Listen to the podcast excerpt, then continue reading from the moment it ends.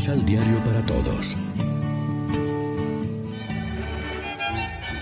Proclamación del Santo Evangelio de nuestro Señor Jesucristo, según San Mateo.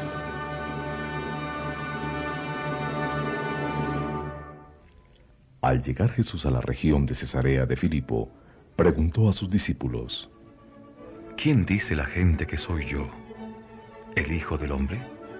Ellos dijeron, Unos dicen que eres Juan Bautista, otros dicen que Elías, otros que Jeremías o alguno de los profetas. Jesús les preguntó, ¿Y ustedes? ¿Quién dicen que soy yo? Simón contestó, Tú eres el Cristo, el Hijo del Dios vivo. Jesús le respondió, Feliz eres, Simón Barjona, porque no te lo enseñó la carne ni la sangre, sino mi Padre que está en los cielos.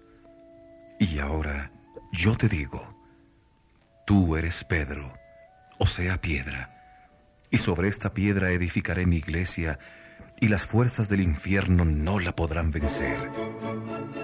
Yo te daré las llaves del reino de los cielos.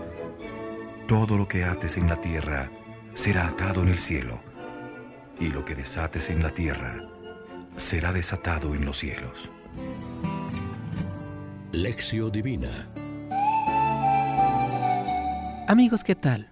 En este martes 29 de junio celebramos la solemnidad de los santos apóstoles Pedro y Pablo, y como siempre lo hacemos de la mano del pan de la palabra que nos ofrece la liturgia. El texto litúrgico de la fiesta de San Pedro y San Pablo está tomado del Evangelio de Mateo en el capítulo 16.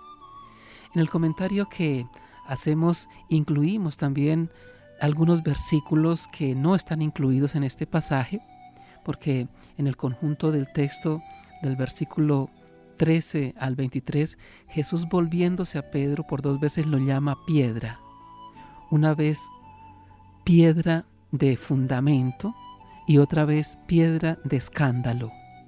Las dos afirmaciones se complementan de forma mutua. La solemnidad de hoy nos estimula ante todo a aumentar nuestra conciencia de iglesia y en concreto de iglesia apostólica. El fundamento de nuestra fe es siempre Cristo Jesús, pero Él mismo quiso que Pedro y los demás apóstoles fueran los fundamentos visibles, puntos de referencia de la unidad, de la fe, de la caridad. Como ahora lo sigue siendo el Papa al frente del colegio episcopal que preside la comunidad desde la caridad y merece nuestro respeto y nuestra aceptación, no tanto por motivos apologéticos, sino teológicos, no porque tiene todas las cualidades y acierta en todo, ojalá sea así, sino porque Cristo ha querido una comunidad eclesial apostólica basada en el ministerio de los apóstoles y sus sucesores. Pedro y Pablo son dos figuras diferentes, pero al servicio del mismo Evangelio. Dos apóstoles con carácter propio, con virtudes y defectos, con campos diferentes de actuación, pero ambos enamorados de Cristo y valientes testigos suyos. Ellos nos enseñan a superar con valentía las dificultades que podamos encontrar en nuestro camino. En nuestra vida de cristianos y de testigos de Cristo, seguro que habrá días nublados de abatimiento y de ansiedad. Reflexionemos. ¿De qué modo podemos ser fundamentos de la fe cristiana? ¿Estamos dispuestos a darlo todo por el Evangelio? Oremos juntos. Te bendecimos, Jesús buen pastor, porque formaste en Pedro y Pablo a dos máximos pastores de tu iglesia y por su ministerio has salvado a innumerables hermanos.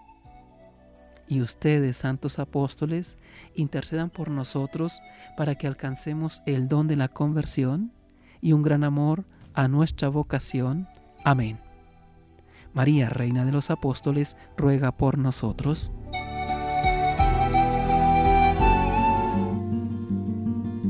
Complementa los ocho pasos de la Alexio Divina adquiriendo el emisal Pan de la Palabra en Librería San Pablo o distribuidores. Más información www.sanpablo.co Pan de la Palabra.